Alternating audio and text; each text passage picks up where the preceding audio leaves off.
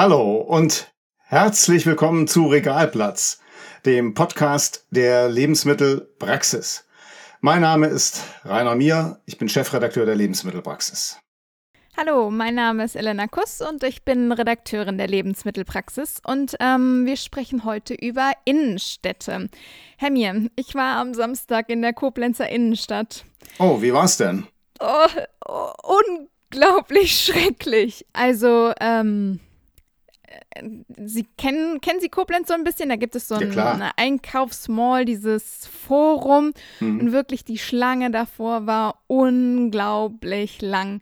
Die standen da alle schön in Krüppchen davor, aber ähm, das war einfach eine gigantische Schlange und das Schreckliche war, dass innen drin vor den Geschäften die Menschen dann nochmal anstehen mussten. Also äh, ein Horror-Einkauf, also nie wieder. Ja, Wie war es bei Ihnen? Waren ja, Sie auch unterwegs? Ich habe es auch versucht und bin auch extra nicht so früh losgefahren. Äh, aber um ehrlich zu sein, äh, bei mir im Einkaufszentrum oder was, es war mir einfach zu voll und äh, ich bin wieder weggefahren. Ist schon komisch, oder? Eine volle Innenstadt schreckt einen ab. Wer hätte das jemals gedacht? Jetzt befürchte ich aber, dass ich nicht der Einzige bin, dem das so geht. Aber was bedeutet das eigentlich? Und äh, welche Konsequenzen hat das für so eine Innenstadt? Und ähm, da sind wir eigentlich auch schon beim Thema, Frau Kuss. In der äh, aktuellen Lebensmittelpraxis, dem Print, äh, der Printausgabe, hat sich äh, mein Kollege und stellvertretender Chefredakteur Dieter Drucks sehr intensiv mit dem Thema Innenstadt auseinandergesetzt. Und deshalb bin ich äh, froh, dass er uns heute hier im Podcast hilft und äh, ein klein wenig Auskunft gibt über die Situation in den Innenstädten und wie ähm, Innenstädte auch belebt werden können und welche Rolle da der Lebensmittelhandel spielen könnte. Hallo Dieter. Äh, die Rufe nach der Belebung unserer Innenstädte hallen ja regelrecht durchs Land. Werden sie aber auch gehört? Innenstädte erweisen sich ja als komplexes System das spätestens seit dem zweiten Corona-Lockdown und auch schon vorher im März vor einem Jahr äh, durcheinandergewirbelt wird. Und es zeigt auch schon länger eine gewisse, gewisse Schwäche, was die Anziehungskraft angeht, gerade in mittleren Städten. Und durch Corona potenziert sich das. Dieter, wie sieht es aus deiner Sicht gerade in den Innenstädten aus? Ja, wenn man jetzt mal von der akuten Situation absieht, ist das Ganze relativ oder sehr trostlos, was sich dort tut. Mittlerweile holt uns die dritte Welle ein. Der Inzidenzwert ist kein wirklicher Maßstab mehr. Es wird sehr viel diskutiert, es wird sehr viel versucht. Die versprochenen äh, Finanzhilfen kommen nicht an beziehungsweise fließen nur spärlich. Und wie wir es alle erlebt haben, angestrebte Wiedereröffnungstermine platzen, die Einführung kostenloser Selbsttests äh, hakt irgendwie und auch die letztlich die Prognosen bis zur Durchimpfung der Bevölkerung oder bis zur sogenannten Herdenimmunität. Äh, wie gesagt, es ist äh, der akute Zustand zu differenzieren von dem chronischen. Und hier sehen wir halt eine rückläufige Entwicklung in den Innenstädten, dass also auch schon äh, in Bereichen großer Städte wie zum Beispiel Duisburg oder Dortmund Teile der einst sehr belebten Fußgängerzonen äh, absterben. Ja, äh, wie soll das denn weitergehen, Dieter? Ja, das ist die große Frage. Also viele sprechen davon, äh, dass wir mittlerweile eine Beschleunigung erfahren. Es äh, werden hier, äh, wie soll man sagen, ein Zeitraffer äh, gesetzt von etwa drei Jahren, die allein jetzt äh, diese Entwicklung vorangeschoben haben. Das heißt, äh, es ist erstmal weiterhin rückläufig. Diese rückläufige Situation oder diese rückläufige Entwicklung erfahren wir seit rund zehn Jahren schon, dass immer mehr kleinere Läden in den Innenstädten äh, sich zurückziehen, sei es, dass sie nicht mehr konkurrenzfähig sind, sei es der Onlinehandel, der hier weiter um sich greift, sei es die äh, nicht mehr realisierbare Nachfolge und, und, und. Es sind also sehr viele äh, Aspekte, die hier zusammenkommen. Und das sieht man dann in den Innenstädten äh, in Form von Leerstand wahrscheinlich. So, äh, wie wir alle ja. erfahren. Mhm. Welche Rolle spielt äh, der, der, der, ähm, äh, die, die Miete in den Innenstädten? Es ist ja halt teuer, ein, ein Ladengeschäft äh, im, im, in der Mitte einer Stadt äh, zu unterhalten. Auch das ist ein sehr differenziertes Bild, was sich hier auftut. Äh, viele sagen, ja, es sind äh, die Mieten, die halt äh, zu hoch angesetzt sind, die halt auch dem stationären Handel die die Luft äh, abschnüren. Also wie gesagt, die Miete spielt ein zentrales Thema, ist es aber auch äh, in der Komplexität nicht, wenn die Umsätze fehlen, dann nützt mir auch die Mietminderung nicht, weil halt auch die laufenden Kosten drumherum äh, noch dazukommen. Ja, die Innenstädte müssten neu gedacht und auch weiterentwickelt werden. Aber wo fängt man da an? Ähm, was sind die Ansatzpunkte, um äh, dort etwas zu verändern? Ja, da gibt's sehr viele, aber äh, wirklich nichts Neues. Ne?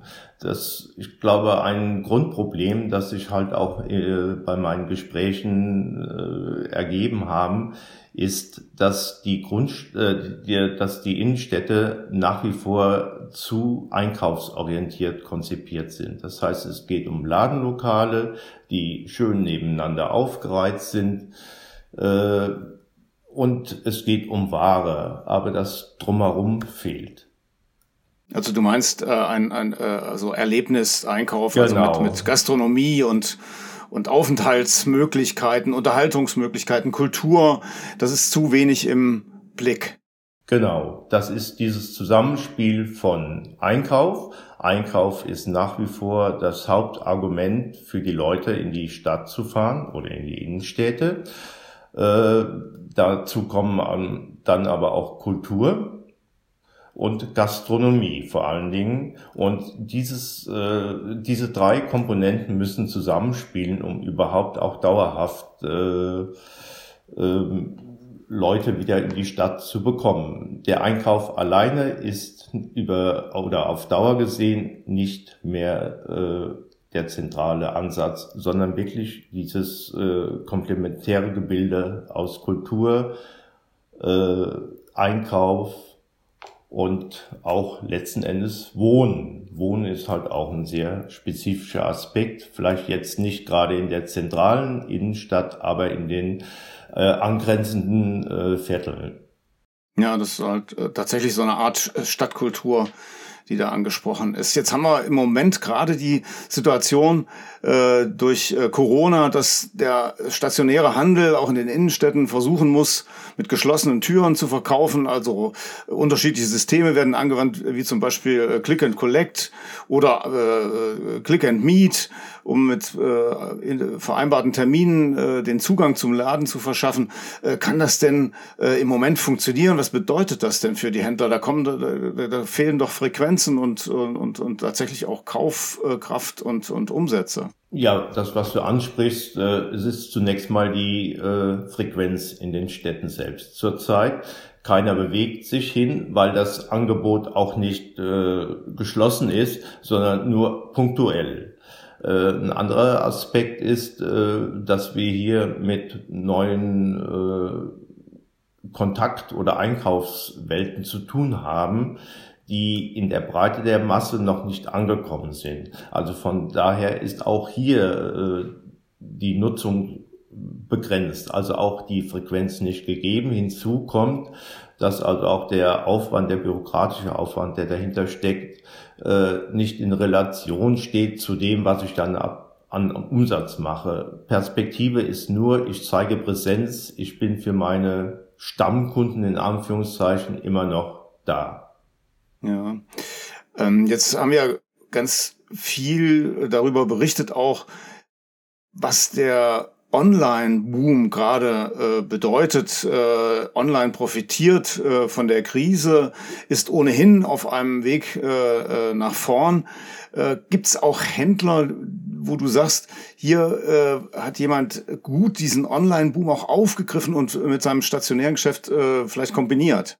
Gibt es da gute Beispiele? Also äh, fällt mir jetzt schwer, hier äh, ein Beispiel zu nennen. Äh, wesentlich ist, äh, dass man darüber hinausdenkt. Also äh, zum Beispiel, dass man versucht, wirklich online auch mit stationärem zu äh, verknüpfen. Zurzeit er, ergibt sich für mich das Bild, das ist mehr ein, wie soll man sagen, eine, eine Art der Hilflosigkeit, die sich hier offenbart, aber nicht konsequent durchdacht also Innenstädte nicht mehr äh, nur zum Einkaufen, sondern um äh, mit Erlebnis und eigentlich dem normalen Leben, Kultur, Entertainment und äh, Treffpunkt äh, zu kom kombinieren.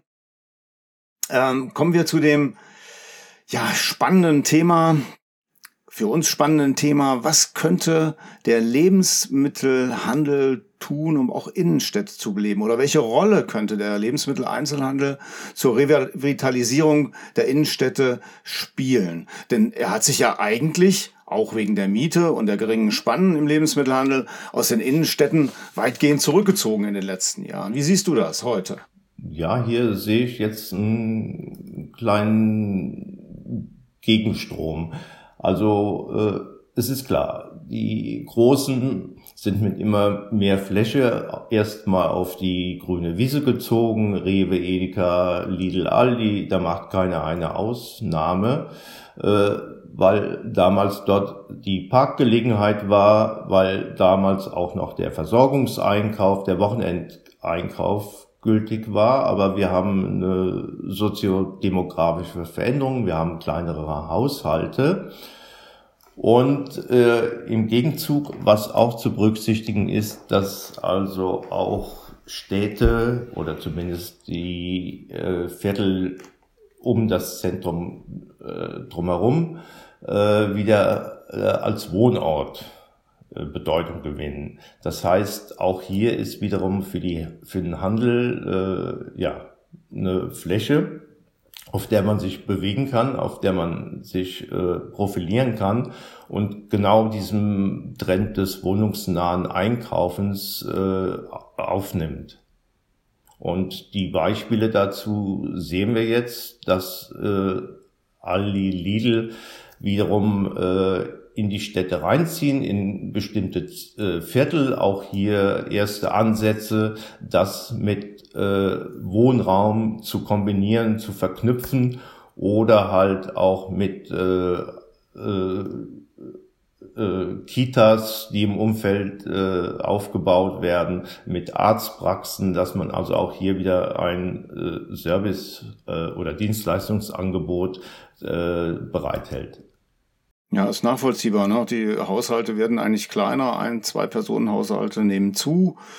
Äh, der, die Stadt als Wohn-, Lebens- und Kulturraum äh, kann da durchaus wieder eine Renaissance äh, erleben. Und die Discounter haben das offensichtlich schon erkannt. Hast du Erkenntnisse, wie das bei den Vollsortimentern, also Rewe, Edeka, äh, gesehen wird?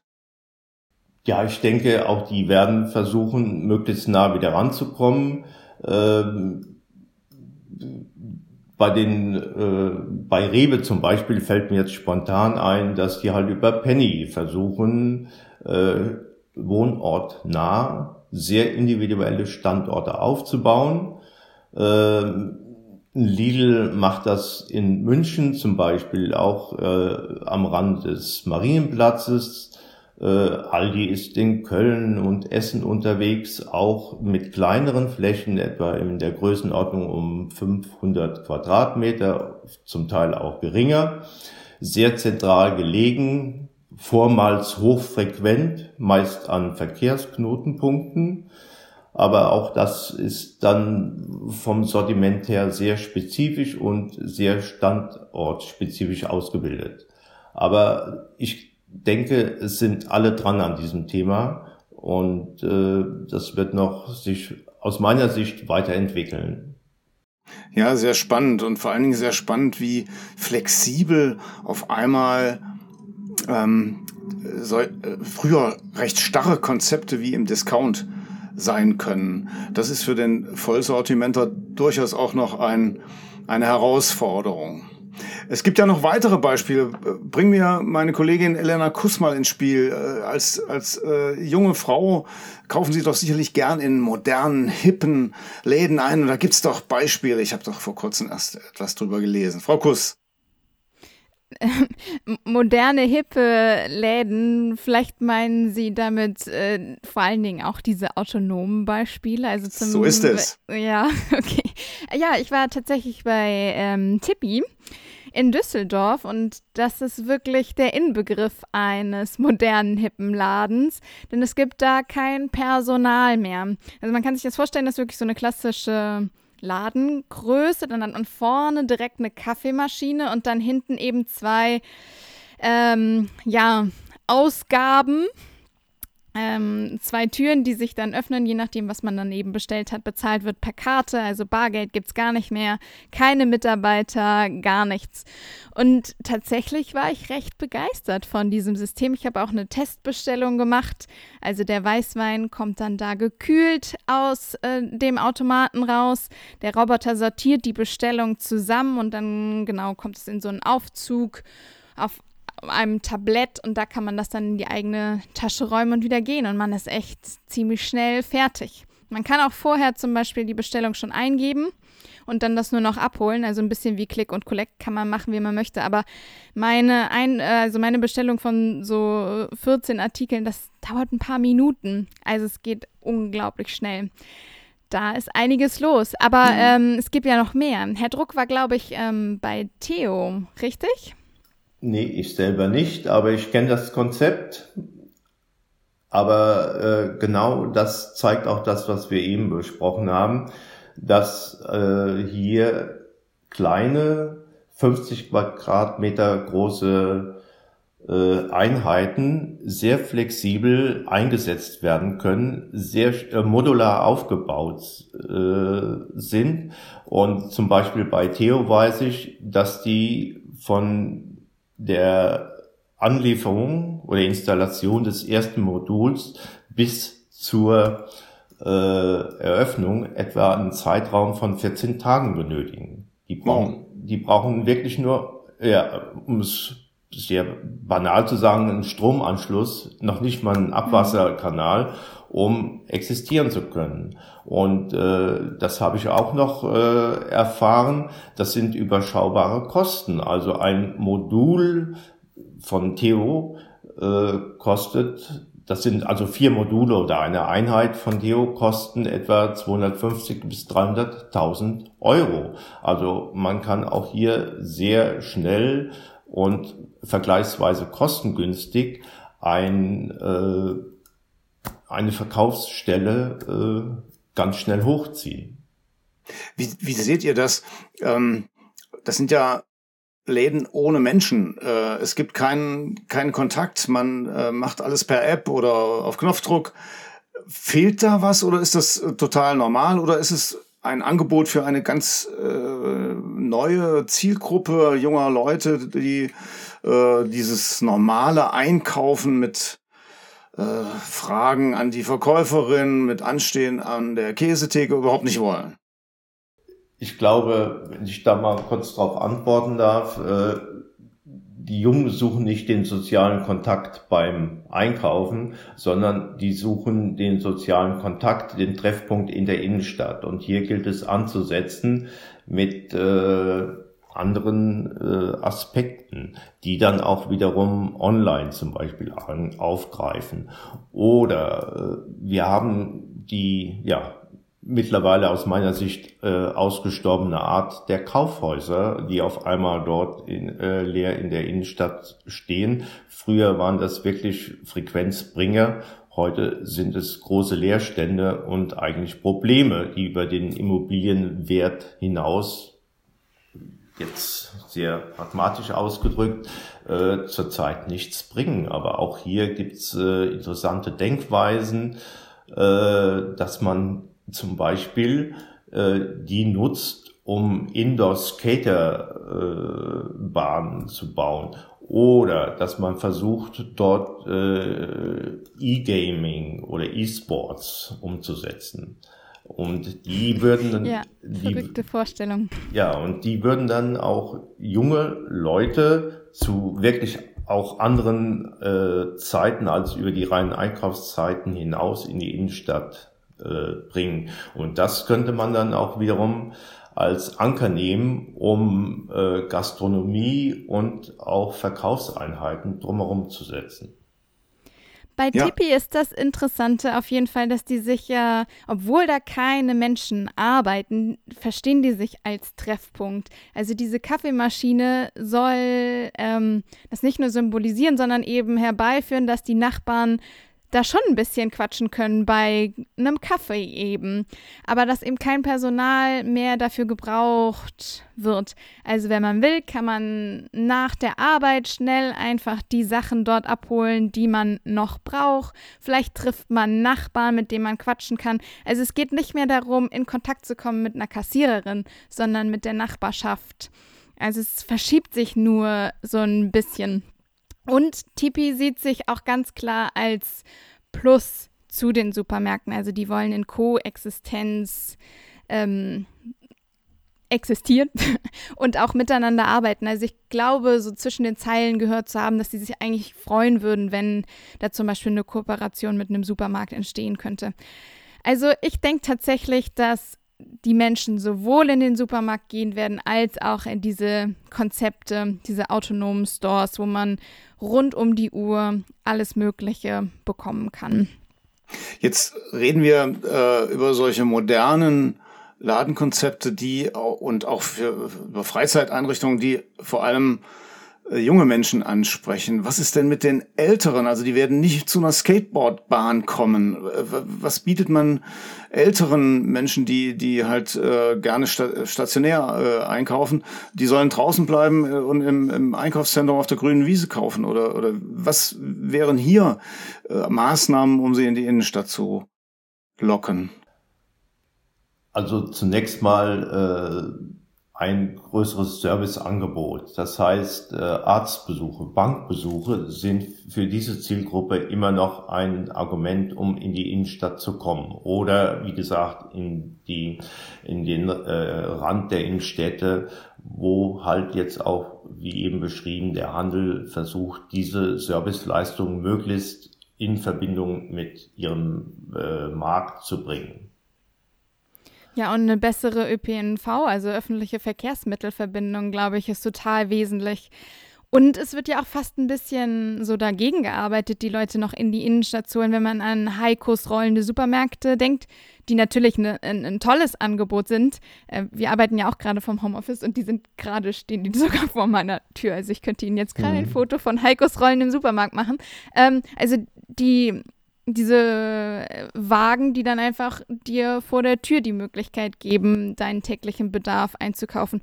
Und gerade für die Älteren ist, glaube ich, dann das, das Angebot, wozu die greifen werden. Ja, ich glaube, äh, also ich glaube, der, der, der stationäre Einzelhandel ist natürlich und bleibt es auch äh, das Angebot, was zum Erlebniswert einer Innenstadt maßgeblich beiträgt und auch wie äh, man als Besucher diese Innenstadt wahrnimmt. Und es muss ergänzt werden durch Erlebniswerte, durch Sehenswürdigkeiten, Freizeit, Kulturangebote und auch Serviceangebote, wie du es eben angesprochen hast, Dieter, also äh, Behörden äh, oder, oder Arztpraxen, die dort gut erreichbar sind, mhm. zum Beispiel. Äh, das heißt also für die, für die Praxis heißt es äh, äh, genau hinschauen, wie ist die Einwohnerstruktur, wie ist der Bedarf der Zielgruppe vor Ort und äh, dann könnte man zu einer Konzeption zukunftsfähiger Innenstadtmodelle kommen. Heißt aber auch, ähm, da ist viel Zusammenarbeit gefragt. Das kann der Einzelhändler allein nicht leisten. Das wird der der, der Stadtplaner nicht alleine leisten können, sondern das müssen, da müssen viele Gruppen zusammenfinden. Ja, und wir haben letzten Endes, äh, wenn wir uns jetzt nur mal auf die urbanen Gebiete konzentrieren, keine äh, Versorgungsnot, auch bei Älteren nicht. Hm. Ich meine, äh, um das Beispiel Heiko, natürlich gibt's zum Beispiel in Koblenz äh, Stadtteile, die keine äh, Lebensmittelversorgung mehr haben. Und da ist dann der nächste Schritt sicherlich, das war ja auch Thema der letzten äh, Konferenz der Digital, äh, Digital Retail Days in, in Heilbronn, dass hier autonome, personalfreie Formate sich in nächster Zeit oder in den nächsten zehn Jahren sehr deutlich verbreitern werden. Ja, das hat sicherlich auch noch andere Gründe. Personalkosten sind halt äh, die Kosten, die ein Betreiber gerne am ersten spart und natürlich auch ein großer Posten sind. Ähm, Frau Kuss, äh, Sie haben sich mit dem Christian Albrecht äh, unterhalten, der Edeka-Märkte betreibt. Wie ist seine Position zu dem Thema Innenstadt? Ja, das Erste, was er zu mir gesagt hat, war wirklich ganz klar, Innenstadt macht gerade keinen Spaß mehr. Ähm, ja, Herr Albrecht hat ähm, vier Edeka-Märkte und drei sind eben nicht in der Innenstadt und einen Edeka-Markt hat er in der Innenstadt, während sich die anderen drei richtig positiv entwickelt haben im letzten Jahr. Ja, lässt der 300 Quadratmeter große Laden in der Innenstadt in, von Bad Bergzabern einfach total zu wünschen übrig. Naja, kommt keiner, ne? Frequenz fehlt. Ja, ja, also ge genau das ist es. Normalerweise kommen da eben dann die Mitarbeiter der ansässigen Geschäfte, Schulkinder und auch die Innenstadtbesucher. Und ähm, ja, ganz klar, durch die Maßnahmen zur Eindämmung der Corona-Pandemie ist dieses bunte Treiben so nicht möglich. Gut, wird hoffentlich bald vorbeigehen. Äh, aber Herr Albrecht hat ja sicher einen Grund gehabt, warum er gerade in die Innenstadt gegangen ist. Ja, ähm, tatsächlich recht persönlichen Grund. Also vor sieben Jahren hat ähm, Herr Albrecht diesen Markt in der Innenstadt eröffnet und damals gab es dann eine Bürgerbefragung, um herauszufinden, was äh, die Bewohner von Bad Bergzabern sich wünschen. Und da kam dann raus, dass 90 Prozent äh, sich ebenso einen Markt in der Innenstadt wünschen, dass sie sagen, dass das fehlt, dass sie das brauchen. Und dann konnte Herr Albrecht eben das Elternhaus nutzen, also sein Elternhaus nutzen, um da in der Innenstadt diesen Markt ähm, zu eröffnen. Er sagt aber auch ganz klar, Hauptgrund, warum er das damals dann gemacht hat, war für ihn Image.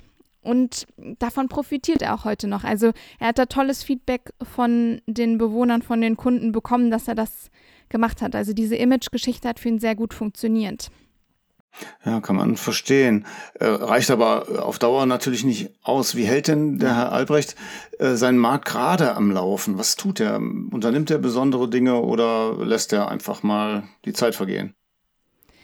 Ähm, der Markt in der Innenstadt hat ähm, keine heiße Theke oder kein großes Gastronomieangebot, ähm, was für ihn jetzt ganz gut war. Also da war er ganz froh drum. Er hat ähm, das Personal reduziert und konnte das dann so dieser frequenzarmen Zeit gut anpassen, also hat, hat gespart. Ähm, aber viele Stellschrauben hat er eben nicht, abgesehen vom Personal. Ähm, also da muss jetzt was passieren. Die müssen, also die Frequenz in der Innenstadt muss sich verändern, sonst trägt es sich auf Dauer eben nicht. Hm, er will jetzt aber auf keinen Fall aufgeben, weil er auch einfach glaubt, dass die Innenstädte wieder interessanter werden können. Aber ähm, er hat immer wieder gesagt, ganz klar, man muss immer wieder individuell prüfen, immer, immer wieder, stimmt noch das Umfeld, stimmt die Kaufkraft und stimmt die Frequenz. Jetzt kenne ich Bad Bergzabern nur vom Namen her. Äh, was tut sich da in der Innenstadt? Äh, ist das anders als anderswo oder ist es vergleichbar mit anderen mittelgroßen Städten?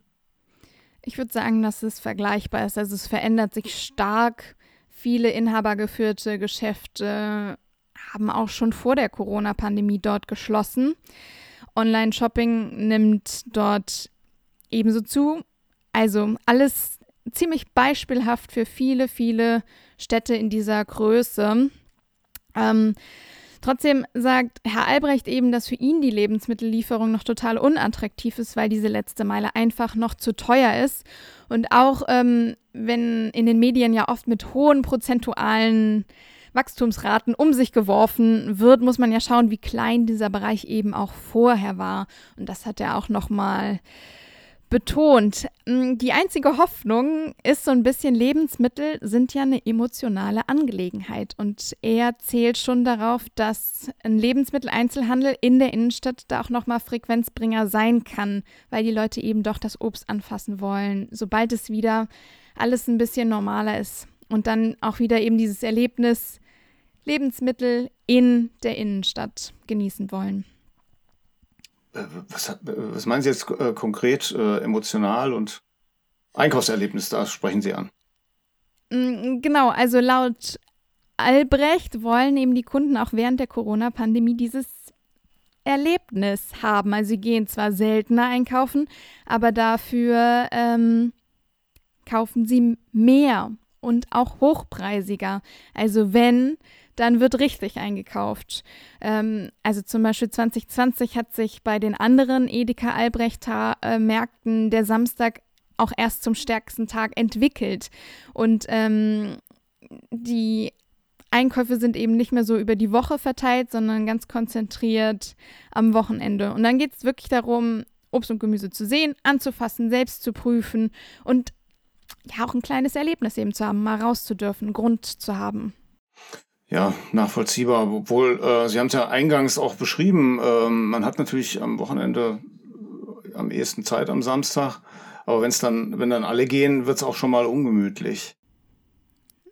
Also ich weiß nicht, wie es Ihnen persönlich geht, so in der Erfahrung, aber ähm, ich finde, samstags ist es ungemütlich in den Supermärkten. Also ähm, das kann schon, kann schon ordentlich voll werden. In manchen Bundesländern gibt es ja auch wieder Beschränkungen, in manchen Städten gibt es wieder Beschränkungen, wo dann wieder mit den Einkaufswagen gearbeitet wird. Jetzt hier in Rheinland-Pfalz ist das relativ locker und da wird es schon durchaus mal ganz schön voll, finde ich zumindest. Ja, so ist das und wird uns noch eine Weile weiter beschäftigen. Äh, zunächst äh, danke ich äh, dem Dieter Druck bis hierhin für die Einblicke ins, äh, in die Innenstadtproblematik und was der Lebensmitteleinzelhandel hierzu beitragen kann. Aber wir haben ja noch eine Rubrik offen, Frau Kuss. Ja, meine Lieblingsrubrik. Und zwar, wie verkaufe ich mehr und besser? Und dieses Mal das Steckenpferd von Herrn Druck, nämlich Fisch. Ja, fantastisch, dass wir hier unseren Experten für die Warengruppe Fisch am Mikrofon haben. Dieter, was macht Fisch als Sortiment im Lebensmittel Einzelhandel im Supermarkt so attraktiv? Ja, ich spreche immer noch beim Frischfisch von der sogenannten Königsdisziplin. Es ist ein sehr schwieriges Sortiment. Es ist schwer mit Fisch Geld zu verdienen aber es ist halt auch sehr emotionsbehaftet und äh, ist ein besonderes Signal für Frische. Es hebt sich ab von der Käse Käseabteilung, es hebt sich ab von der äh, Fleischabteilung oder von der Fleischtheke, weil hier trifft man auf was Besonderes. Und äh, da kann man zum Beispiel schon ansetzen, indem man einen ganzen Fisch reinlegt und schon äh, hat man einen Blickfang für die Kunden, Kinder, die es an die Theke zieht. Also hier spricht man über die Ware hinaus noch sehr viel äh, von Emotionen. Kann der Händler über die Emotion hinaus äh, die Attraktivität der Fischtheke äh, auch steigern? Gibt es bestimmte Methoden, Platzierung, Präsentation, ähm, Sortimentszusammenstellung, die die Attraktivität fördert. Was würdest du raten? Also äh, es bieten sich allein schon über den Jahresverlauf äh, sehr viele Themen an, die man saisonal bespielen kann. Äh, fangen wir an zu Beginn des Jahres. Äh, mittlerweile ein Thema ist der Scry, der sogenannte äh, norwegische Lachs aus den tiefen Gewässern von den Lofoten. Der ist äh, sehr gut vermarktet worden im Vorfeld schon, auch über äh, TV-Spots, über äh, Zeitschriften und so weiter. Und der ist mittlerweile äh, ja in der Theke angekommen und mit diesem Thema, äh, dem sogenannten Gold der Lofoten, äh, kann der Kunde auch etwas anfangen. Und äh, es weckt dann auch die Neugier. Und an der Fischtheke wird auch erfahrungsgemäß äh, sehr viel mehr gefragt als an der Fleisch- oder Käsetheke vielleicht. Und äh, das bietet wiederum Möglichkeiten als Aufhänger für ein Kundengespräch. Nächster Aspekt, äh, jeder kennt es, ist Matthias. Äh, Ende Mai, Anfang Juni ist das immer noch die Saison. Die wurde sehr früher sehr stark über die Tour de Matthias beispielsweise vermarktet. Aber ab diesem Zeitpunkt, auch wenn der heute mehr oder weniger das ganze Jahr über verfügbar ist, das ist ein besonderer Zeitpunkt, um Matthias zu propagieren. Äh, kann man machen durch bestimmte Aufbauten, äh, was jetzt natürlich auch eingeschränkt nur ist. Oder halt über Handzettelwerbung oder über Flatscreens. Also auch hier bieten sich verschiedene Möglichkeiten. Aber klar ist, äh, du hast es eben angesprochen, äh, es finden oft auch Gespräche statt äh, mhm. an der, an der mhm. Frischfischtheke. Ja. Das, das Personal ist entscheidend, oder? Es muss wissen, was es da verkauft, oder? Ja, das ist Grundvoraussetzung. Also wie gesagt, mein Eindruck aus unserem Wettbewerb Fischtheke des Jahres, den ich ja seit einigen Jahren betreue, ist immer wieder, wenn man vor Ort ist, die Kunden fragen. Das ist für sie nicht das Allerwelts-Sortiment äh, und man trifft immer wieder auf Neuheiten oder auf äh, eine Fischart, die man halt jetzt nicht kennt. Vielleicht vom Pangasius mal abgesehen. Äh, also verkaufen muss man können. Das gilt aber für jede Theke. Aber äh, ich denke, hier ergeben sich weitaus mehr Anknüpfungspunkte noch. Wenn ich an die Fleischtheke gehe, kaufe ich mir ein Kotelett, mein Schnitzel. Aber hier entdecke ich immer wieder was Neues und äh, die Erfahrung der äh, Mitarbeiter vor Ort sagt immer wieder, Fisch ist ein Kundenmagnet. Welche Rolle spielt dabei die äh, gelungene Präsentation. Also man sieht Eis und auf dem Eis wird äh, der Fisch äh, platziert. Äh, es gibt unterschiedliche äh, Thekenformen. Was ist so deine Meinung zur Präsentation? Ja, also die ist sehr entscheidend, auch der Thekenaufbau. Hier hat man auch viel mehr Freiräume, denke ich. Was ich jetzt über die Jahre beobachtet habe, die früher sehr stark propagierte offene Präsentation von Frischfisch auf äh, offenen Eisflächen, äh, eigentlich nur durch eine kleine Trennungslinie abgegrenzt vom Kunden, ist wieder rückläufig. Heute geht's wieder nach meinem Eindruck mehr in Richtung der geschlossenen Theke. Äh, angesagt sind zurzeit die Rondells, in denen der äh, Frischfisch äh, auf Scherbeneis oder auf klarem Eis äh, oder Kugeleis, äh, was noch ansprechender ist, präsentiert wird.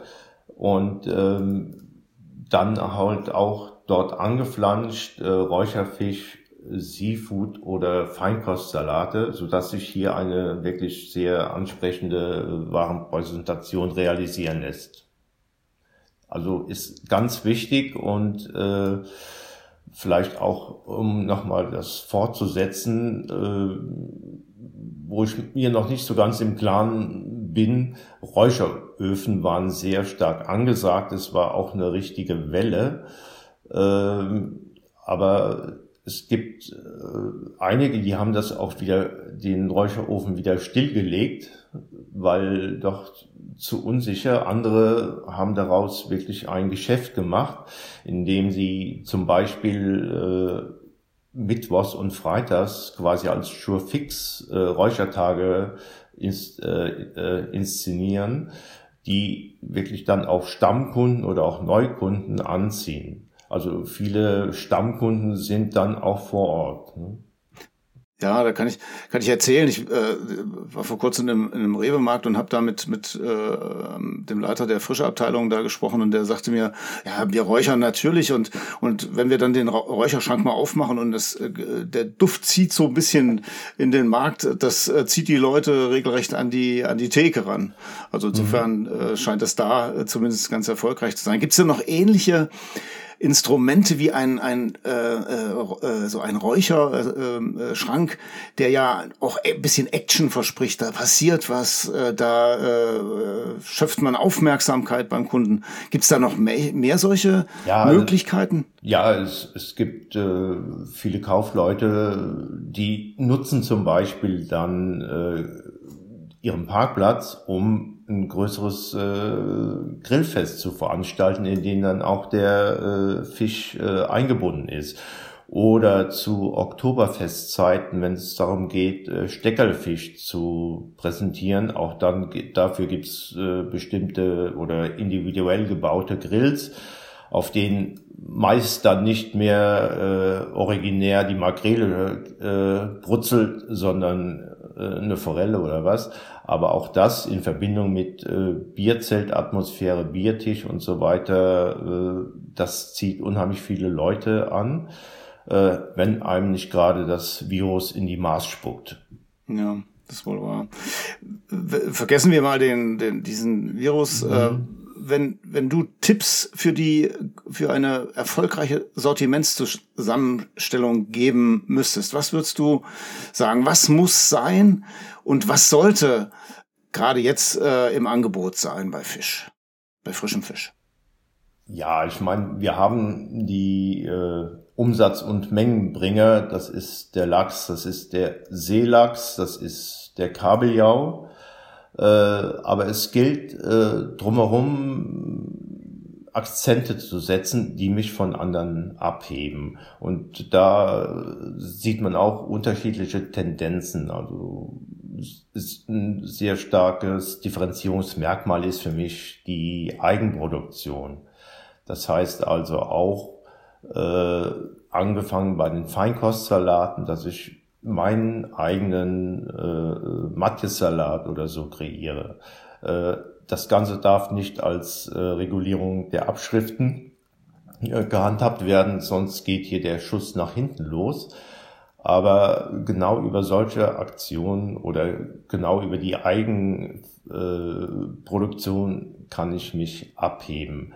Äh, natürlich auch besondere Angebote, wie zum Beispiel die bayerische Garnele äh, aus der Aquakultur, die sehr hochpreisig angeboten wird. Ein Kilopreis reden wir über 75 bis 80 Euro.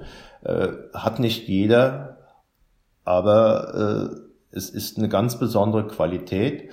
Äh, und, andere, und dann sind wir schon direkt beim nächsten Aspekt. Das ist dann auch die Verkostung. Auch die ist natürlich jetzt hochgradig äh, eingeschränkt. Aber über solche Aktionen kann ich neue Kunden gewinnen, kann mich äh, über ein ganz besonderes Premium differenzieren und damit halt auch auf mich aufmerksam machen. Ja, jetzt hört man äh, trotz allem, und das wäre jetzt meine letzte Frage, dass äh, die Fischbedienungstheke nur sehr schwer profitabel ja. zu betreiben mhm. ist. Wie, wie, wie siehst du das? Wie schätzt du das ein? Äh, ein Image-Träger ist es, ist die Fischtheke allemal, aber ähm, kann man sich das auf Dauer als Kaufmann, Kauffrau leisten? Ja gut, die, die Rechnung muss jeder für sich selbst aufmachen, aber äh, wir reden oder die meisten Kaufleute betonen immer ihre frische Orientierung und da gehört halt frisch Fisch mit dazu und er bietet halt auch äh, Möglichkeiten auch. Äh, er ist Bestandteil eines jeden Kundenabends, wenn wir das äh, mal betrachten. Also ich kenne keine Kundenveranstaltung im, im normalen abendlichen Rahmen, wo Fisch und Wein keine Rolle spielen. Und ich kann es dann auch weiterführen, äh, indem ich äh, beispielsweise ein, ein, Thema Fischmarkt mal in meinem äh, Supermarkt oder Markt äh, veranstalte, indem ich nicht nur die Fischtheke mit einbeziehe, sondern halt auch äh, TK-Fisch, Fischkonserven, Präserven und so weiter. Also auch meine ganze Fischvielfalt mal in einem Punkt äh, oder an einem Punkt zusammenstelle. Ja, und es soll ja auch Händler geben, die sehr, die sehr erfolgreich und auch profitabel die Fischtheke betreiben. Ja. Dieter, ganz herzlichen Dank äh, für die Einblicke äh, sowohl äh, zum Innenstadtthema als jetzt auch zum Verkauf oder besseren Verkauf von Fisch. Äh, äh, liebe Frau Kuss, Heute sind Sie ein klein wenig still, äh, zwangsläufig gewesen. Trotzdem äh, die Frage, äh, worüber wollen wir beim nächsten Mal reden? war eigentlich eine ganz angenehme Erfahrung. Es war super interessant. Also zuhören ist immer, immer wieder eine gute Sache.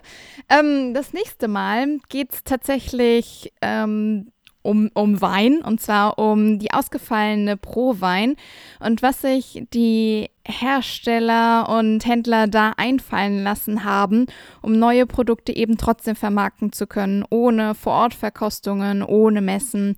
Und dazu haben wir sogar einen ganz ganz besonderen Gast, auf den ich mich auch schon sehr freue. Gut, also, wer verraten wir noch nicht? Genau, lohnt sich auf jeden Fall wieder reinzuhören. Wunderbar. Und das, meine sehr geehrten Damen und Herren, war der Podcast der Lebensmittelpraxis Regalplatz. Seien Sie wieder dabei beim nächsten Mal. Vielen Dank, bleiben Sie gesund.